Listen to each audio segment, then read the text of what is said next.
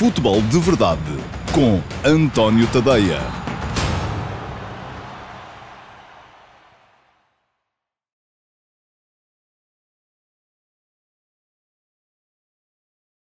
Olá, muito bom dia a todos. Eu sou o António Tadeia. Este é o Futebol de Verdade, quinta-feira, dia 10 de setembro de 2020. Um, muito boa tarde ao Luís Bragança, que já está presente muito bem a marcar desde o início a sua presença no futebol de verdade. E aquilo que eu vos peço àqueles que estão cá sempre e que por aqui aparecem todos os dias e que estão à espera e que estão mesmo logo desde o início da emissão é que a partilhem já.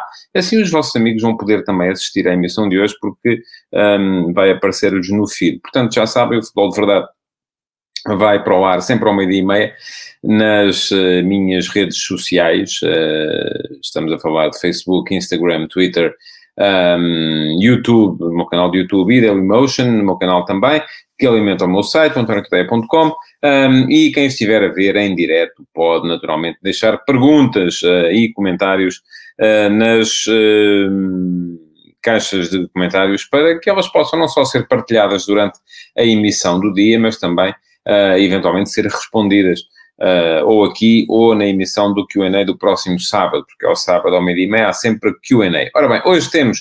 Uh, finalmente hoje acho que vou ter aqui um bocado de tempo para vos falar daquilo que muitos de vocês têm vindo a pedir, que é o mercado além dos grandes, porque de facto um, estamos num ecossistema que privilegia de tal maneira as equipas uh, grandes, os candidatos ao título, que os outros passam muitas vezes despercebidos e há muitos de vocês um, que não sabem sequer como é que está.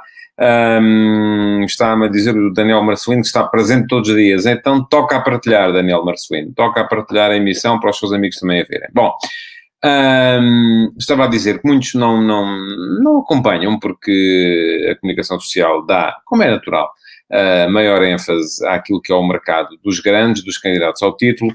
Um, e por isso mesmo, às vezes é preciso fazer assim uma espécie de ponto da situação para perceber quem é que está melhor, quem é que está pior uh, e de onde é que podem aparecer surpresas. Ora, hoje também, nem de propósito, começa a época desportiva 2020-2021. Eu tive que parar aqui um bocadinho para pensar, porque a 19-20 durou tanto tempo uh, que, uh, mas não, hoje começa a época desportiva 2020-2021 uh, com o Estoril Aroca, jogo da primeira jornada da segunda Liga, Liga Pro,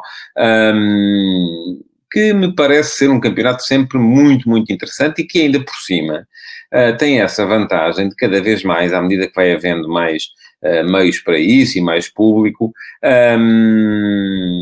ainda por cima tem uh, a grande maioria já dos seus jogos também transmitidos. Hoje, por exemplo, o Estoril Aroca vai estar em direto na Sport TV+. Nesta primeira jornada, sete dos nove jogos vão ser transmitidos. Uh, é verdade que todos eles em canal uh, para subscritores, Uh, e isso é uma pena, de facto, não haver, não haver uh, jogos sem ser nessa, nessa modalidade, uh, mas de qualquer maneira há a possibilidade de ver os jogos e isso é que é importante.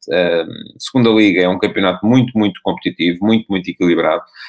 nunca se sabe quando começa quem é que pode ser candidato à subida. Este ano um, tem essa nuance de não terem descido equipas da primeira, porque uh, o Desportivo das Aves, que tinha descido desportivamente, um, foi condenado por não cumprir os critérios da Liga a baixar até ao Campeonato de Portugal. O uh, Portimonense, que também tinha descido desportivamente, foi salvo pela uh, condenação do Vitória Futebol Clube, que também desceu para o Campeonato de Portugal, e portanto, assim sendo, Portimonense ficou, desceu o Vitória Futebol Clube e as equipas que iam descer, Casa Pia e o Cova da Piedade, acabaram por se salvar também. Portanto, vai ser um campeonato que eu vou tentar acompanhar, não prometo estar aqui a falar da segunda liga com muita, muita regularidade, mas hoje estou uh, com vontade de ver o jogo entre o Estoril. A partir de olho para, olho para ali, para a lista de candidatos à subida e ela não vai, não vai muito longe daqueles que estiveram nas melhores posições do ano passado, Feirense, Estoril, uh, eventualmente o Mafra, se conseguir manter o nível, enfim, é um clube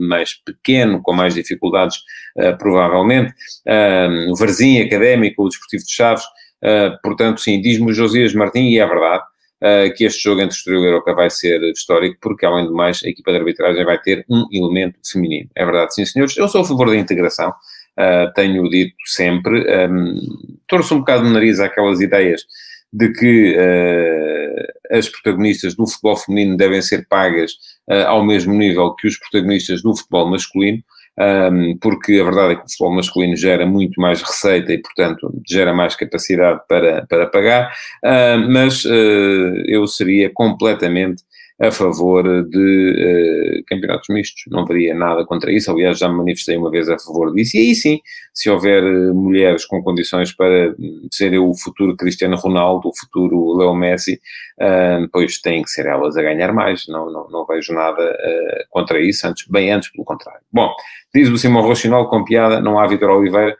Portanto, as opções para subir à primeira estão completamente em aberto. Vitor Oliveira geralmente sobe sempre quando está na, na segunda liga, desta vez não está, uh, mas uh, à partida parece-me que são estes os, os principais uh, candidatos. Bom, vamos entrar então no, nas notícias do, do dia. Diz o Alves que o Chaves é favorito. Sim, é um dos, parece-me que sim.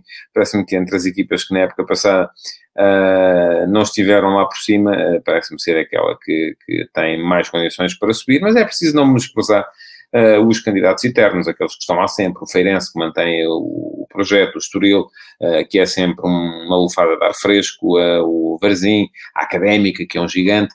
Um, eu não vou excluir o Mafra, porque fez um extraordinário campeonato no ano passado e quem sabe se não pode repeti-lo nesta temporada. Bom, vamos entrar então um, breves notas sobre os três grandes e sobre notícias do dia, um, para depois entrar na análise de mercado do resto do campeonato. Benfica, já escrevi hoje de manhã, no último passo, uh, sobre aquela frase uh, de Luís Filipe Vieira, que dizia que um, o mercado português era demasiado pequeno para o projeto desportivo do Benfica.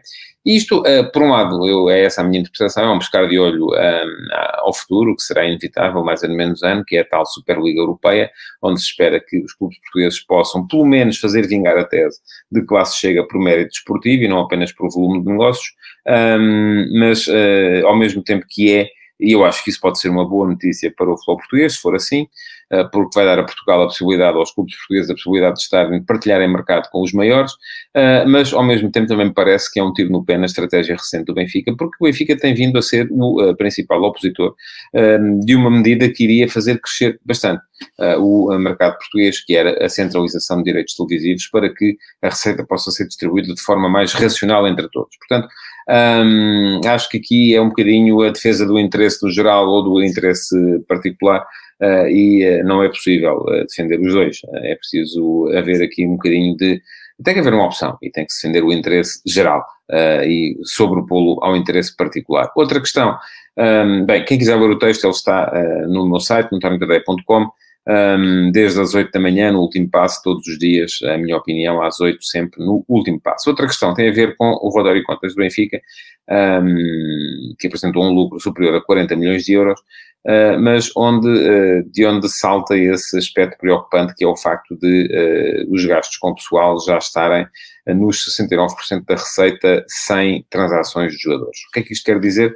A UEFA geralmente coloca o limite nos 70%, uh, para que um clube não infrinja o fair play financeiro. Não foi por isso que o Porto entrou no fair play financeiro. O Porto entrou no fair play financeiro em 2017 porque um, apresentou um desvio, ou seja, um prejuízo superior àquilo que era o desvio aceitável, considerado aceitável, e por isso assegurou desde logo que ficava quatro anos sob intervenção da UEFA, uh, mas este é outro dos critérios que os clubes têm de cumprir para se manterem uh, fora do âmbito da intervenção da UEFA. E o Benfica, com 69%, e com o investimento que está a fazer nesta época, uh, e com a previsibilidade das receitas não crescerem se houver uh, a pandemia, se se mantiver, se não houver bilheteira, se não houver a corrida ao merchandising, acho que o Benfica corre sérios riscos de um, deixar de cumprir este, este critério. Agora, Outra coisa, e isso eu já tenho vindo a dizer há muito tempo, claro que alguns de vocês vão dizer, ah, é só para dizer isso porque agora é o Benfica. Uh, não, já digo isto há muito tempo. É nós acharmos que o fair play financeiro acaba, no cômputo geral, por ser uma medida positiva. Porque a questão aqui é muito esta. Uh, um dos problemas do fair play financeiro é que eterniza uh, sempre os mesmos no poder. E isto acaba por ser negativo. Pergunta-me o Carlos Goist se o Benfica, antes de falar da Europa, se deve afirmar continuamente na competição. Sim, é verdade. O Benfica é, como diz o Carlos, vende uma teoria e toma outra prática. Não tem sido uma equipa forte do ponto de vista europeu, mas é, eh, do ponto de vista do negócio, a mais forte das equipas eh, portuguesas. Quanto ao foco do Porto, um, diz o Filipe Almeida que o Benfica não se opõe à centralização. Olha, esta para mim é nova. Um, Benfica opôs-se à centralização como apresentada em que a divisão do, da componente não competitiva, ou seja, a que estava relacionada com os chefes televisivos, não eram representativos da justa divisão de mercado. Não sei. Um, aquilo que me parece é que uh, os critérios estão definidos há muito tempo e os critérios da Premier League com certeza também servirão para o futebol português. A verdade é que a centralização não avança uh, e eu acho que não avança sobretudo porque os clubes que mais lucram com o estado atual de coisas são contra ela e não incluo aqui só o Benfica, incluo os outros grandes também. Tem que avançar. Futebol Porto. Um, já foi apresentado Evan Nilsson, já falei aqui dele, vem aí o Tony Martinez uh, e, no entanto, a notícia do dia são os 10 milhões de euros uh, de comissões pela transferência de Fábio Silva para o Wolverhampton. Ouviram bem? 10 milhões de euros. Enfim, é numa transação de 40 milhões, pagar 10 milhões em comissões. É verdade que já estavam, enfim, isto só vem, de certa forma, uh, confirmar aquilo que eu penso, que é que um, ehm, quando os, os uh, empresários uh, começam a fazer este tipo de acordos com os clubes, garantem imediatamente o preço de venda e o preço de saída, e por isso mesmo, antes de estar vendido, já a Gestifoot e, um, ehm, tinha assegurado os 7 milhões que recebeu, os outros 3 milhões vão para uma empresa da qual faz parte também o Jorge Silva, antigo jogador do Boa Vista, que é pai do Fábio Silva. Ora bem, um, ehm, parece-me demais. Acho que isto é das tais coisas que, um, perdão, seja combinado antes ou depois um, das transferências serem feitas, é demasiado e não é possível. O, por fim, para fechar aqui o dossiê relativamente aos grandes, uh, no Sporting, e eu preciso mesmo de beber água, peço desculpa. No Sporting, um, Pergunta-me o Nuno Teixeira se a comissão de 10% do Jorge Mendes é exclusiva para o Benfica. Um, repare, não há comissões exclusivas. Uh, o que há, e neste caso do Fábio Silva, uh, sim, foi muito acima do chefe dos 10% de comissão, era isso que eu estava a explicar. E vou voltar ao tema. Uh, o que foi, foi no momento em que houve renovação e aumento da cláusula de rescisão, foi imediatamente acordado que se o jogador fosse vendido, a Justifoot receberia 7 milhões. Quer o jogador fosse vendido por 40, por 70, por 150, por 800 ou por 1000 milhões. Um, e aqui o que funcionou foi, uh, portanto, não é uma percentagem, é um valor global. Uh, a questão é que o Porto precisava mesmo deste dinheiro, não é? Acho que foi um bocado mais por causa disso uh, que as coisas foram colocadas neste, neste modo e que o futuro foi colocado nas mãos de Jorge Mendes, que obviamente entrou no negócio com uma posição negocial muito mais forte e assim sendo fez valer os seus, os seus interesses. No Sporting, ora bem, hum, não tive ainda a oportunidade para analisar, nem é o meu forte para analisar o relatório de contas que o Sporting apresentou, com 12 milhões, salvo erro, de lucro. Hum, há ali dois pontos que me parecem uh, chamar-me a atenção. O primeiro é que o Sporting tinha um, 30 milhões de lucro no primeiro semestre e fecha o ano com 12 milhões apenas. Um, portanto, parece-me que uh, terá havido um prejuízo avultado nesta segunda metade uh, do exercício. A outra questão, mas enfim, isto muitas vezes são tecnicalidades contabilísticas que não sei, inclusive, não, não, não reparei se Mateus Pereira já está incluído nestas contas ou não, se os 9 milhões e tal, quase 10 milhões de euros por Mateus já estão incluídos nestas contas ou não, ou se entram só depois um, do, do final do exercício, mas de qualquer maneira acho que é um fator de preocupação. Outro fator de preocupação tem a ver com a redução uh, dos uh, custos com pessoal, uh, que quem olhar para o plantel que o Sporting tem ou teve no encerramento da, de, deste campeonato e para o plantel que tinha no início, ou o plantel que tinha na época passada, e o Sporting só reduziu 8 milhões de euros nos custos com pessoal. Ora, este plantel, só, só se daí tirarmos, reparem, pronto, o, Bruno Fernandes ainda esteve durante boa parte do ano, mas uh, a quantidade dos base Dosts, do, dos jogadores que saíram e que eram muito caros, e saíram porque eram muito caros, acabaram por vir outros jogadores igualmente caros, mas uh, aparentemente igualmente caros, porque a redução foi risível, mas não necessariamente a assegurar em rendimento. Quanto ao, Sporting, ainda mais uma questão que tem a ver com as declarações de Salgado Zenha, uh, o uh, responsável pela área financeira do, do da SAD, uh, que veio dizer ontem contra, e eu fui daqueles que aqui disse que não fazia sentido nenhum o Sporting colocar Palhinha e Acunha a treinarem à parte, porque estava a desvalorizá-los. Ora, o Dr. Salgado Zenha acha que não, acha que eles não desvalorizam porque o Sporting já estipulou o preço pelo qual vai vender e, portanto, não vende abaixo disso. E eu vou ficar aqui à espera para ver. Da mesma forma que fiz aquele Uh, o balde de pipocas que ali tem, para, que está à espera que o, o, Benfica explique por que razão é que despachou Jesus e agora o foi buscar, um, vai uh, agora servir também uh, para perceber quando é que o Sporting vai vender o Acunha pelos 6, 15 milhões de euros e ele não vai sair desvalorizado por todas estas movimentações que estão à volta dele. Eu acho que vai desvalorizar, como é evidente, acho que já desvalorizou, um, não há sequer.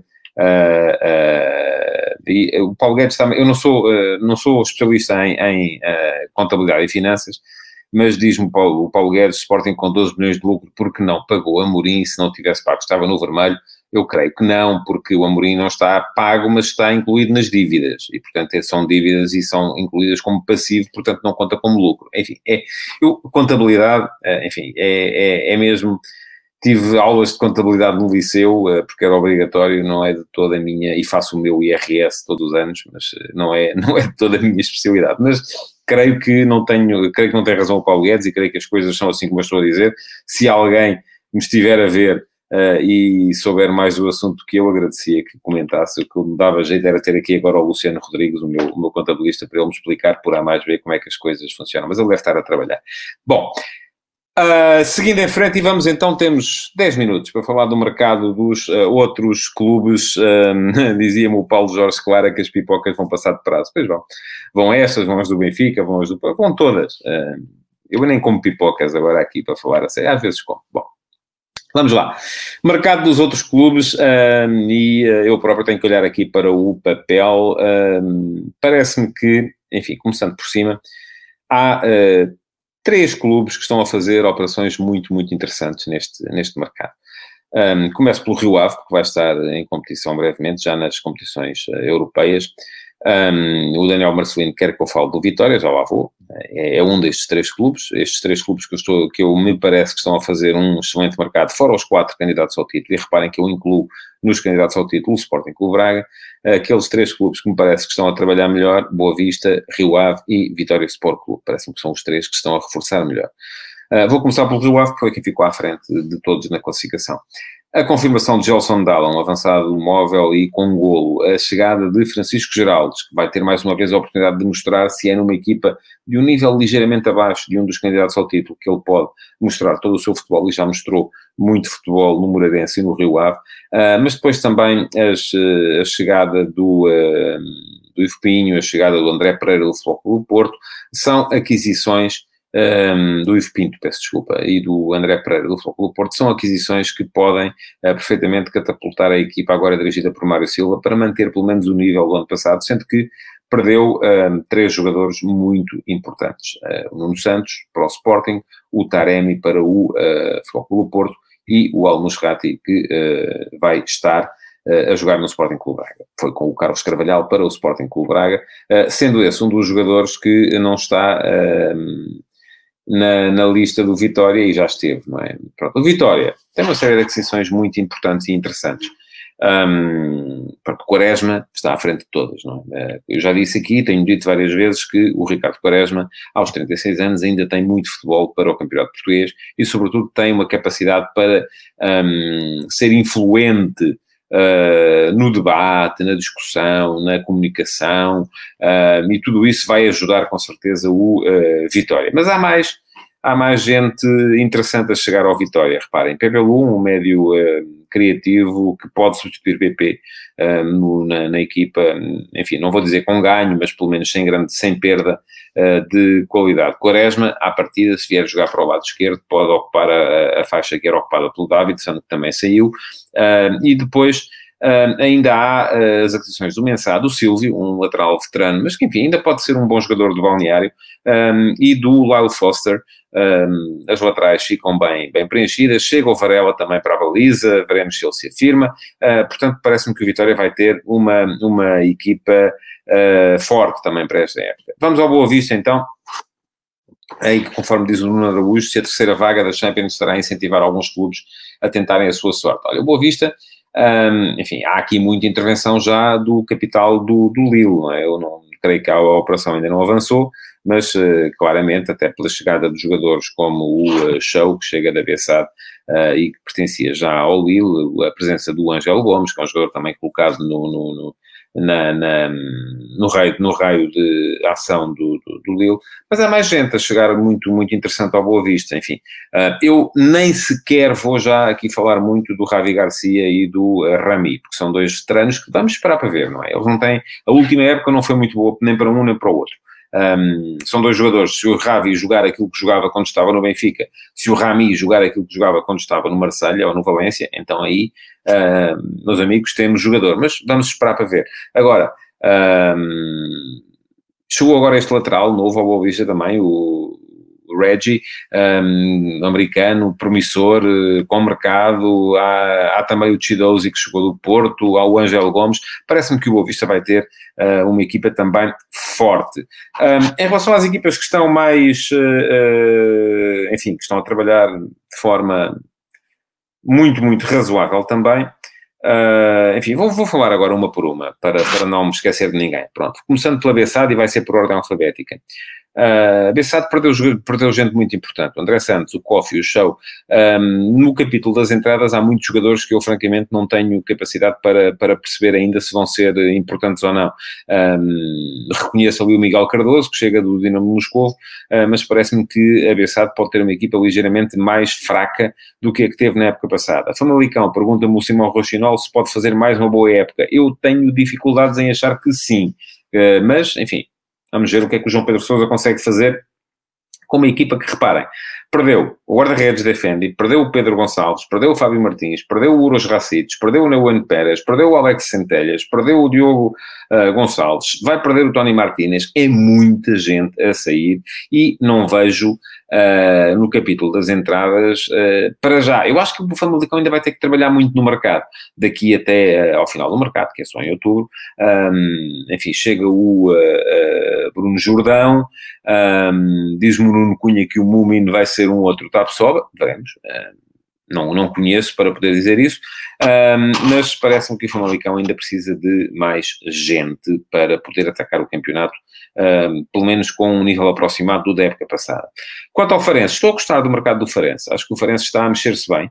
Uh, as entradas do Stojkovic, do Mancilha, do Falcão, do César, o defesa central que vem do Santa Clara, do uh, Defendi, que vem da Famalicão, parece-me que o Farense vai poder construir uma equipa uh, competitiva uh, ao nível para poder perfeitamente assegurar a manutenção sem grandes sobressaltos. Já o Gil Vicente Uh, me parece que, enfim, vamos, tenho alguma curiosidade um, com uh, o, este Lucas Mineiro, este médio brasileiro que vem emprestado pela Chapecoense, mas é preciso perceber que o Gil Vicente perde o William, uh, perde o Kraev, que era um jogador extraordinário no meio campo no ano passado, mas que estava aqui emprestado pelo uh, Midtjylland, e perde também o Sandro Lima, o ponta de lança experiente, um, que, uh, uh, que lá estava na época passada. Diz-me o Josias Martins que o Edwards é craque, eu suponho que esteja a falar do Edwards do Vitória, sim, mas esse já lá estava, estou a falar aqui mais de alterações. Um, bom, no Marítimo, pouca mudança, uh, curiosidade com este Rafik Guitano, que vem emprestado pelo, pelo REN, veremos se, se consegue confirmar Uh, aqui, depois há muito aqueles brasileiros que o Marítimo vai buscar e depois empresta e depois vai buscar outra vez e aparecem, chegam aqui, fazem um par de bons jogos, de, vão emprestados para sítios recônditos, regressam, ehm, enfim, parece-me que é o mercado ali muito a funcionar, uh, mas uma equipa que precisaria com certeza uh, de um bocadito mais de estabilidade para poder Uh, isto já digo isto há muitos anos também. Parece-me que o Marítimo precisaria de mais estabilidade para poder voltar àquele nível europeu em que já andou aqui há uns anos. Um, no Moreirense também poucas novidades. Uh, destaca apenas a chegada do uh, defesa central Ferraresi, que vem emprestado pelo Manchester City. Uh, da mesma forma, no Nacional, em que chega o uh, Cozielo, emprestado pelo Colónia.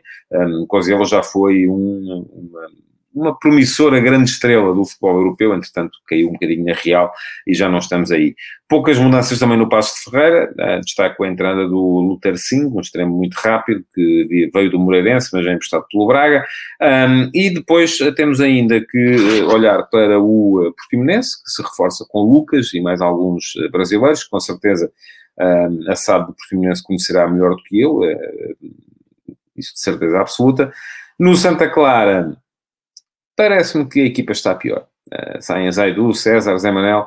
Uh, não me. Não, não, não vi ainda entradas capazes de justificar ou de manter o nível nesta, nesta, nesta equipa e o Tondela, um, que ficou sem o Cláudio Ramos e sem o Xavier, mas me parece que o substitui bem pelo Trigueira e pelo Salvador Agra, são jogadores inclusive para as mesmas posições e acho que o Tondela está a apostar certo, parece-me que é uma, uma política de mercado correta esta que está a ser seguida pelo Tondela. Portanto, resumindo e concluindo, um, já houve aqui quem me dissesse que o Boa Vista vai ficar em quinto lugar, já houve quem me perguntasse se o Vitória e o Boa Vista não estariam a lutar pelo terceiro lugar. Eu acho que o terceiro lugar vai ser uh, um uh, lugar muito em aberto nesta época, olhando para aquilo, para a forma como estão as equipas Vejo neste momento ainda Flóculo Porto e Benfica acima da concorrência. Um, eu não, não colocaria o Sporting de parte.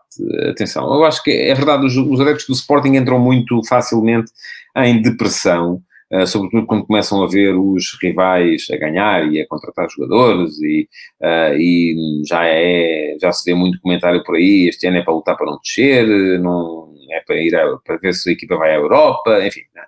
Este Sporting de Ruben Amorim, com menos argumentos do que aqueles que tem neste início de temporada, no, no, nos meses, uh, ou nas 10, acho que foram 10, 11 jornadas, uh, que o Ruben Amorim fez, um, ehm, nos jogos com os pequenos, ganhou quase sempre.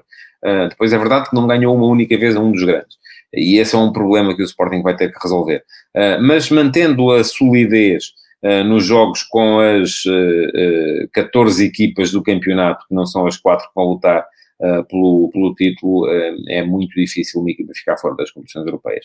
Portanto, eu diria que, olhando para as equipas como elas estão neste momento, colocaria Porto e Benfica num primeiro patamar a lutar pelo título, depois a seguir Sporting Braga, ainda assim ligeiramente, acho que tem um plantel ligeiramente superior ao do Sporting, Sporting Braga e Sporting com superioridade face a equipas como o Boa Vista, o Vitória Sport Clube um, e o uh, Rio Ave.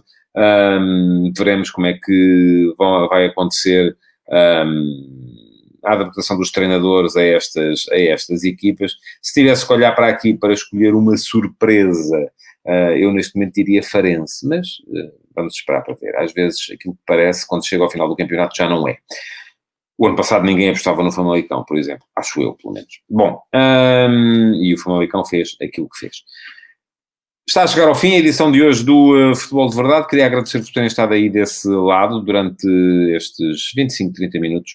Uh, Pedir-vos que comentassem, que partilhassem, colocassem o vosso like e que uh, subscrevessem o Futebol de Verdade em qualquer dos fornecedores de podcast que eh, regularmente utilizem. Muito obrigado então por terem estado aí. Amanhã estarei de volta com mais uma edição do Futebol de Verdade. Até lá. Futebol de Verdade, em direto de segunda a sexta-feira, às 12h30